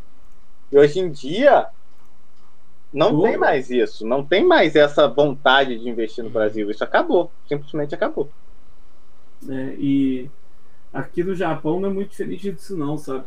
A impressão que o pessoal tem, um, primeiro, é que é, o Brasil é um país onde o vírus está rolando, principalmente nessa questão da pandemia, que o vírus está rolando solto e que tudo virou absurdo. Então, tipo assim, por exemplo, tá num ponto que o, o Japão não entrega nem carta no Brasil mais. Eu não consigo mandar coisa pelo correio, só você ter ideia. Então, assim, aqui a impressão é a pior possível, sabe? A única, a única coisa, o único noticiário positivo do Brasil que eu vejo na televisão japonesa é eles falando do Honda jogando Botafogo. Só. Porque o resto, meu amigo, é só, é só uma pororoca de chorume, tá ligado? É inacreditável, assim. É, essas questões, igual o falou, de medidas absurdas, de uma volta à normalidade. Até eu estava na academia esses dias aqui e vi pra, mostrando, eles estavam mostrando aquele fim de semana que a praia estava lotada no Nossa. Rio sabe? Foi, foi então, assim, ali. mostrando esse tipo de coisa como se, assim, como, tipo, o que que tá acontecendo no Brasil, sabe? O que que, que tipo assim, que merda que deu no Brasil, sabe? A gente sabe o nome, inclusive, não sabe o nome, mas, assim, é, a impressão é péssima, sabe? Porque dá uma igual o Luiz falou, a gente, quando nós fomos inicialmente morar na Coreia, eram tempos dourados, assim, sabe? Todo mundo queria é, ser, ser brasileiro era sinônimo de outras coisas, se não ser um, uma versão do Trump do Piriquinho, uma versão do Trump tropical, sabe? Isso até pega mal pra gente por si, assim, pela gente, porque a gente tem que ficar explicando, olha, eu não sou arrombado, sabe? É, é, é complicado, cara. Não tá fácil, não. É uma impressão péssima e eu acho que, igual o Luiz falou, para depois retomar o nível diplomático e as boas relações de outrora, muito tempo. Muito tempo. É, o. A gente aqui também fica estarrecido com com as notícias, tipo. É, esses dias Bolsonaro disse que o Brasil é um exemplo de combate ao corona e um exemplo de. de, de como. como. de sustentação na, na Amazônia. Ele, eu não sei se ele faz, fala essas coisas porque ele acredita ou ele tá brincando. Não sei realmente. É, questão da cloroquina, eu não sei se aí no, na Coreia, no Japão, aconteceu esse tipo de coisa é, que Bolsonaro disse, né? Não tem nenhuma constatação de que a cloroquina funciona, mas também não tem de que não funciona. Então, são, são esse tipo de declarações reais que aqui eles não conseguem, tipo, imaginar alguém falando. É, sabe? Esse é o problema. Tem um, uma parada que eu acho que mais pega, porque querendo ou não, apesar do Japão ter umas, umas pseudociências assim absurdas, que não cabe entrar aqui, que aqui o pessoal tem umas paradas que às vezes é, é beira, não digo que beira porque ultrapassa o racismo e ultrapassa o nacionalismo xenófobo para justificar certas pseudociências, só que, tipo assim, quando se trata de algumas coisas assim, eles não conseguem compreender esse tipo de absurdo, sabe? De você justificar o injustificável. Entende? Então, assim, é muito difícil, cara. Essa parada da cloroquina aí, pelo amor de Deus, sabe? Isso aí não aconteceu aqui. Aqui o tratamento para Covid é você ir para o hospital, receber uma série de antivirais, receber uma série de remédios, coisas para combater os sintomas, para tentar ver, você ficar em isolamento. O principal é o isolamento, entende? A principal coisa aqui foi que teve uma quarentena de, de praticamente mais de 40 dias mesmo, onde foi tudo fechado, é, as, as aulas da universidade aqui passaram a ser todas online, tudo. É, você não podia nem entrar mais na universidade, tudo era feito por e-mail. Nos, nos estabelecimentos você só podia, a maioria deles só podia pegar take-out, só para. Porque aqui não tem muito delivery, mas você só podia pegar para levar para casa. É, assim, uma série de medidas que são óbvias, né, ao, aos olhos deles, e que quando eles comparam com o Brasil, eles falam assim, mano, porra é essa, sabe? é inacreditável, assim, sabe? Inacreditável. E aí, e, e tipo assim, o pau torando e o maluco acreditando em ameaça comunista, sabe? Pelo amor de Deus. o pior é isso. O pior é isso, cara. Antes, antes tivesse, né? É, antes véio, tivesse eu, essa, eu, queria, eu queria essa ameaça comunista. também, pelo menos, pra ter uma, uma, uma briga ali, uma briga de foice, literalmente Sabe? Porra, cara, meu sonho mesmo não. A gente tem que conviver com essa desgraça aí. Sabe? E é muito difícil, cara, porque é mal visto, assim. É, é um problema pra gente que tá fora, porque olha, olha qual é a minha situação. Eu, eu tinha. Eu ia visitar minha família agora em setembro. É, assim, antes da pandemia eu tinha previsto que eu ia viajar para o Brasil em setembro. Beleza, tive que cancelar após a pandemia e tudo mais. Só que agora o Japão adotou uma política de fechamento de fronteira que mesmo eu sendo residente aqui, tendo é, minha identidade japonesa e tudo mais assim, eu não poderia sair do Japão, ir para o Brasil e voltar e voltar para o Japão. Sabe? Agora em setembro, final de setembro, agora tem mais ou menos uns. Final não, né? mas tipo, tem uns 10 dias que eles liberaram os residentes que estavam presos fora do Japão até hoje a voltar para o Japão. E aí é o seguinte: eu posso ir para o Brasil agora, mas se eu for pegar o corona, eu não posso voltar. Eu indico Entende? tu nem vir, cara. Fica por aí por enquanto. É. Então, assim, eu tô longe da minha. Tipo assim, vai fazer quase dois anos que eu não vejo minha família, sabe? É... Foram meus amigos, tudo, e, e tipo assim, cara, se o se esse desgraçado aí do presidente tivesse feito alguma coisa que prestasse, não ia estar nessa situação, sabe? Então, tipo assim, impacta diretamente a nossa vida que está fora aqui também, sabe? O Luiz também, creio eu, que passa por algo semelhante, sabe? Exato, não sei quando vou voltar ao Brasil, eu posso voltar ao Brasil para visitar minha família também. Não, tipo, é uma coisa que não passa na minha cabeça agora, mesmo que eu também estivesse planejando ir no máximo até o final desse ano pro Brasil. Né? É, agora só com a vacina. Eu acho que isso é coisa só ano que vem, pra, lá no meio do ano que vem, por aí. Pois é, minha esperança é que pelo menos até o primeiro até o fim do primeiro trimestre tem alguma perspectiva, sabe? Pelo menos. E a, e a perspectiva aqui é só piorar, porque, como a gente falou, normalizaram a doença, já estão planejando reabrir até escola. E tá uhum. difícil. Uhum. Aqui a, a, a tendência, infelizmente, pelo que eu tô vendo, é só piorar. É, e uma coisa que eu ia falar aqui, que outra medida do governo japonês, comparado com a do Brasil, aqui eles deram um auxílio, entre aspas, emergencial, é, era uma parcela única, só que eles deram para todos os residentes do país inteiro, assim. Então, estrangeiro, todo mundo. Ganhou, tipo, equivalente a mil dólares, assim, sabe? Nossa. Que é quase é, são dois terços de um salário mínimo aqui. E isso, tipo assim. Pô, beleza, você tem uma casa que tem três pessoas, é tipo, para cada um, sabe? Não é, ah, beleza, pro padrão de vida aqui, pra você. Dá pra você tocar um mês? Dá, dá pra você viver um mês. Não dá pra você viver muito além disso, não. Só que, tipo assim, os caras demoraram 30 dias para voltar com. com 30 dias, 40 dias para voltar com os, entre aspas, o normal, né? O novo normal. E, e cara, e aí é tinha uma outra série de benefícios se você fosse pai de família, sabe? Uma série de renda, auxílios de renda para as pessoas, mãe solteira, pai solteiro. E aí no Brasil, velho, os caras acham que dão 600 reais com um pacote de arroz custando 50, quer diminuir para 300, num país onde tem gente que morre de fome. E os caras acham que tá dando fortuna, mano. Parece enquanto às vezes Paulo... que é um favor. Parece que é um favor que eles estão fazendo às vezes. Pois é, enquanto o Paulo Guedes enche o rabo dos banqueiros de dinheiro, tá ligado?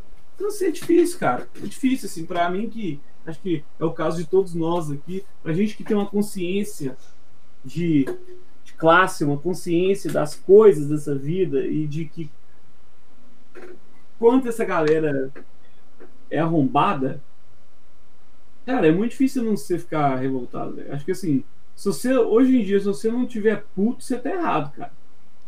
Eu, eu você concordo. tem puto anestesiado, você tem, assim, se você não tiver puto, você tá errado. Então, é... é, é difícil, porque vai chegar um ponto que a gente vai tipo, se anestesiar, né? Espero que não chegue, mas também arrumar alguma forma efetiva de combater isso, né? Esse é o grande ponto, esse é o grande X da questão, eu acho. É. Eu acho que na questão do presidente não tem volta. É esperar até 2022 e nas eleições mudar, fazer alguma coisa. Porque antes disso eu acho quase impossível ele sair. E sobre é, então... o auxílio, aqui foram cinco meses de 600 e agora vai ter mais algumas parcelas de 300. Ele cortou 6 milhões de pessoas desses 300, não, não sei porquê. E as parcelas de 600 não foi para a população toda é, um monte de militar recebeu, um monte de milionário recebeu. Então foi um negócio bem bagunçado. E, e ele trata como se fosse realmente um favor que ele tá fazendo.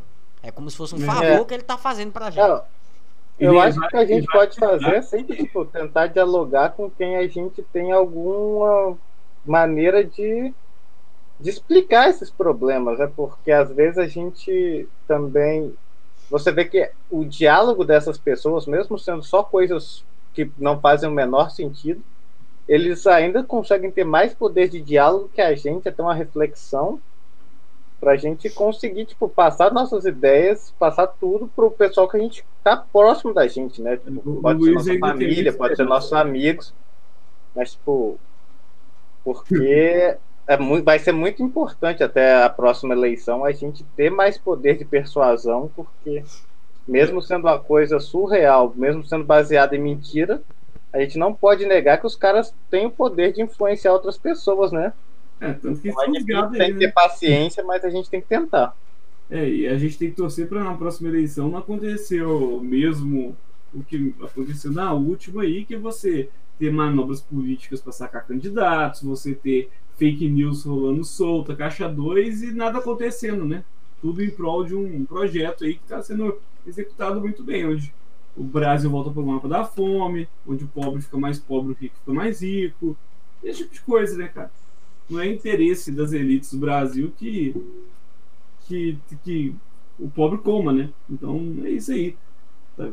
O, e detalhe que uma coisa que você falou, né? É 600 reais e o, e o esse desgraçado presidente aí se vangloria como se fosse algo dele, mas vale lembrar que quem aprovou o valor de, de 600 reais foi o Congresso, muitos partidos de Foi a oposição. Que, foi a oposição que, que, aprovou. Pois é, porque o cara queria dar 200 reais. Vê só, assim, 200 reais. Cara, eu vou, eu, a minha vontade é falar assim, cara, eu vou te prender aqui num, num sabe, num subúrbio, numa periferia de quebrada mesmo, lugar complicado. E vive aí. Vou te, dar, vou te dar, vou te dar, vou te dar mil reais. Nem vou não, te dar 200, não. nem 600. Vou te dar 200, vou te dar 200. Sua obrigação é sobreviver. Tu vai criar esses cinco meninos aqui ainda dentro de casa. Isso. Eu vou te dar um cômodo de 9 metros quadrados, tá ligado? Você vai ter que colocar seis pessoas para dormir junto em 9 metros quadrados entendido numa parede sem reboco, com um córrego a céu aberto atrás da sua casa. Você vai ter que ainda pegar ônibus 4 horas da manhã, vai ter que pegar duas, três conduções para ir voltar para casa. Você vai ter que sobreviver com 200 reais. Sua meta é isso, é o no limite, sabe? Vai viver com isso. Sabe? E é isso que eu, no Brasil, velho, essa galera não tem perspectiva dessas coisas, sabe? Não tem é, é, empatia. Antes eu achava, que era assim, ah, não, a pessoa não sabe, sabe? A pessoa não sabe como. Não, velho, a pessoa sabe como é, cara. A pessoa sabe, é, é, é crueldade mesmo, sabe? Você vai, é, é, porque hoje não tem como você fechar o olho e falar assim, não, isso aí não existe. Sabe? Isso aí não existe. Existe, cara. Sabe? Hoje você tem informação de onde você quiser. Ruim, certa, errada. Mas tem não tem como você fingir fechar os olhos para sua realidade quando você sai na rua e a quantidade de morador de rua quintuplicou em quatro anos, cinco anos, tá ligado? A realidade está na sua porta ali, não tem como você fugir dela. E o pessoal acha que assim, ah, não, antes eu achava que o cara não sabia, hoje eu só acho que é filho da puta mesmo, sabe? Não tem. Eu não, eu não tenho tanta esperança com, com o Luiz em relação ao diálogo, quanto essas paradas, não, tá ligado? Eu, Queria que uma galera aí, o Coronga, só levasse mesmo e você para reciclar, né? é porque. É, é eu... Pode falar. Não, eu só falei que eu ia ter que controlar vocês aqui hoje. Antes da gente começar a gravar para os nossos ouvintes, Quer ser esse moderador, né? E a gente tá falando, né? Mas a galera que, tá, que escuta a gente aqui vai gostar, eu tenho certeza. É... Com certeza. E se quem não gostar, não, não precisa escutar os próximos, não. É... Tem uma galera que, na época, votou nesse cara aí, que realmente achou que ia ter uma mudança e tal, porque caiu em muita conversa de dele e da mídia. E essa galera, eu ainda, o cara ainda dá para fazer beleza. Agora o, a galera que eu não entendo que eu fico revoltado é o cara que tá vendo a merda e ainda apoia, ainda diz que é bom e que tá todo mundo errado. Esse é o pior que tem. Não é o que não, votou é, nele é, no começo, acho que é o que continua tem apoiando. Até, tipo, tem informação, tem informação tem a bagagem, tem a capacidade de discernir o que está lendo, de entender, mas parece que ele não quer entender. Ele tem a capacidade, ele tem informação, ele tem o acesso, ele olha tudo que está de errado, ele recebe informação sobre isso, mas ele não quer mudar de opinião. Então, acho que esse é o tipo de pessoa mais perigosa, porque são pessoas que são formadas, são engenheiros, são advogados, são médicos, e a pessoa simplesmente não quer acreditar, não sei, não sei, não sei a palavra para falar, mas ela não quer mudar a opinião dela, que ela já tem aquele preconceito na cabeça e ela continua com aquela forma, com aquela ideia mesmo sabendo que está errado, mesmo sabendo a mídia abrindo o olho, mesmo olhando, tendo do lado dela acontecendo o que ela está vendo, o pessoal fala para ela, ela realmente não muda de opinião. É, é difícil. Tem, tem gente que realmente é desinformado, que eu já vi muita gente dizendo assim, porra, eu tô recebendo o auxílio de Bolsonaro. Eu já vi muita gente falar isso. E tem gente que realmente é maldade, é ruindade mesmo. É Exato. É, a gente já tá indo em quase duas horas de. Gente é, fala, hein? Eu vou. Não, tá muito bom, tá muito bom, realmente. Eu vou. É uma coisa que eu falo aqui no final de todos os, os podcasts. Eu vou reconvidar vocês depois, mais pra frente. E, e eu vou convidar a galera do Podcasts aí para ver se eles topam trocar uma ideia comigo. E eu vou fazer a última pergunta que meio que já foi respondida. O time de vocês aqui no Brasil. É. Eu sou Botafogo. Torço pro glorioso Botafogo de futebol e regatas aí. Claro que eu sou flamenguista, né? Então, imagina, os dois administradores rivais fazendo o conteúdo da mesma página. Às vezes tem clubismo do meu lado, mas normalmente tem mais clubismo do lado do Ted, então normalmente eu fico mais tranquilo, porque ele é muito mais clubista do que eu. É mas normalmente é um desafio, é um desafio contra esse clubismo aí, porque a gente está lá e é complicado, mas a gente acostumou já. Não tem, não tem mais. Não, cara. Em 2013 é era pior, eu acho, mas Aqui na Coreia e no Japão é super difícil acompanhar o time, porque os jogos são 4 da manhã, 7 da manhã, 6 da manhã, 9 da manhã. Então. Não, cara, tem que ter é força de vontade. É, pois é, não, concordo com o Luiz aí. Inclusive, eu tô aqui até tomando um suco Del Valle em homenagem a ele. e eu acho que a gente pode. Né, a gente pode conviver bem mesmo sendo torcendo para times rivais. E com, como o Luiz disse aí, a pior parte de, de acompanhar o futebol brasileiro aqui é ter que acordar 4 horas da manhã para assistir Botafogo e Bangu pelo campeonato carioca. Nossa, cara, é, é... Haja força de Haja vontade, amor, hein, né? velho, pro cara acordar pra ver Botafogo e Bangu. Porra, quando eu tava na Coreia, assisti o campeonato carioca inteiro, inteiro, todos os jogos. Eu dormia, viu? Porque. É, eu lembro disso. Eu lembro disso. Não, é. é o... Não, mas é assim, e aqui é a mesma coisa. Estou aqui essa semana pra assistir o jogo da. Eu, eu, dou graças a Deus, sabe aquele horário de jogo que ninguém gosta, que é aquele jogo 8 e meia da noite, às vezes. A gente 9, adora. É o que é o meu preferido, velho. É pra vocês aí tá bom, né? Exato. Assistindo um Botafogo. Ah, é. pra chegar tarde no trabalho, né? Tu chega no é. trabalho meio-dia com aquela cara. A, a, única coisa ruim é que é o seguinte: se seu time perde, você dorme, outro dia você tá melhor. Aqui não, aqui você tem que passar o dia Vai inteiro direto. trabalho. Puta. Difícil. e a questão da, da Champions, essas coisas aí, o pessoal acompanha muito?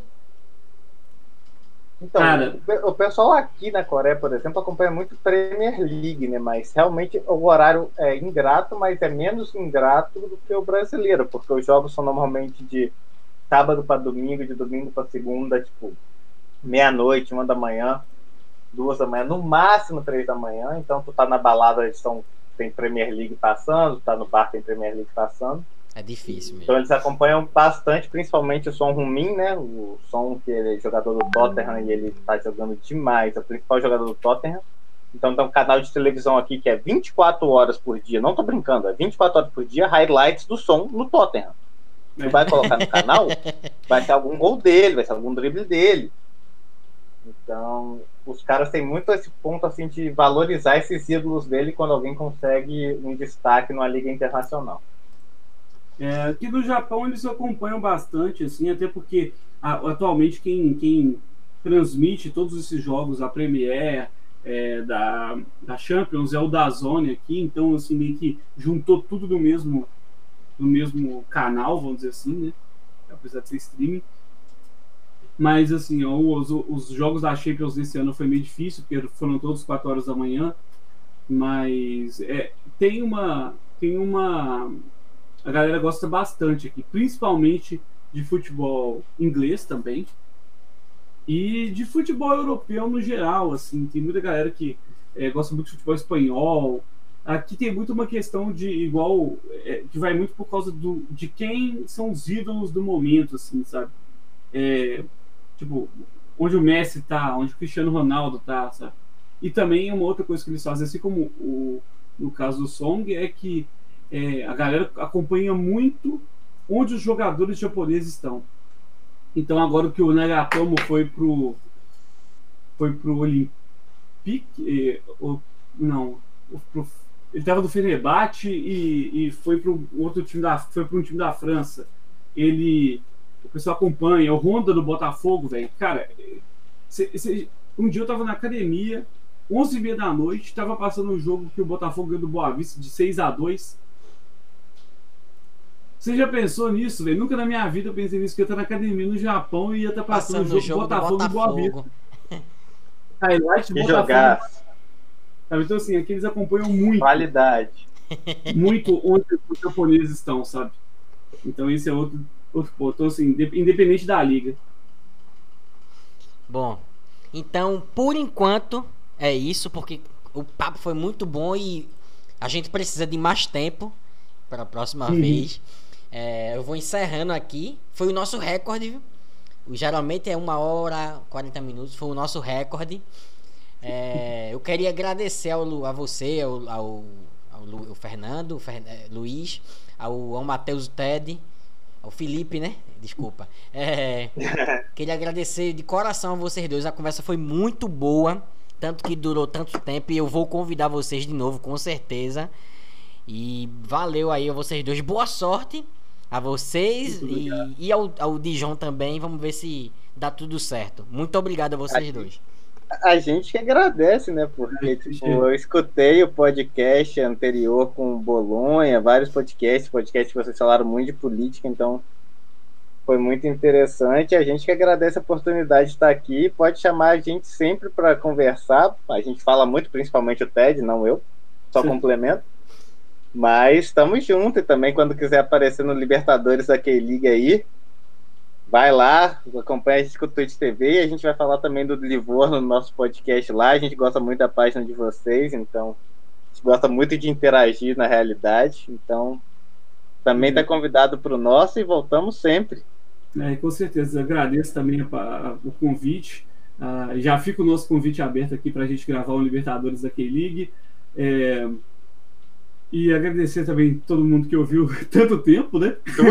Se eles escutaram a gente até agora, meu irmão, é, parabéns. Vão ser canonizados, viu? A galera. E também fazer um fazer o nosso mini jabá aqui para seguir a gente lá no Twitter, no arroba DJOFCBR, da EGON FCBR, no Twitter, na Twitch TV. É, o meu arroba no Twitter é o arroba Eltedão, então eu tô lá e normalmente as minhas opiniões não refletem a opinião do, do, do perfil. assim, não totalmente, 50%. e aí é lá também falando bastante política e xingando bastante, que é o que eu faço de melhor. É... é muito obrigado, cara. Muito obrigado pelo convite mesmo, Matheus. A gente agradece mesmo e, e é legal demais ter um, um, um espaço para a gente conversar e conversar de tantos assuntos que são tão importantes para todo mundo. Novamente eu que agradeço por vocês terem aceito. E eu já aceito o convite que vocês fizeram. E já indico pra galera ir lá. E eu espero que Vai vocês. Vai ser nosso convidado do Playoffs de emoção, hein? Quero ver moderar a gente. Já tá, já tô dentro. Tô confirmado já. É, é. Eu espero que vocês gostem. E até o próximo. Não sei ainda quem vai ser o próximo convidado.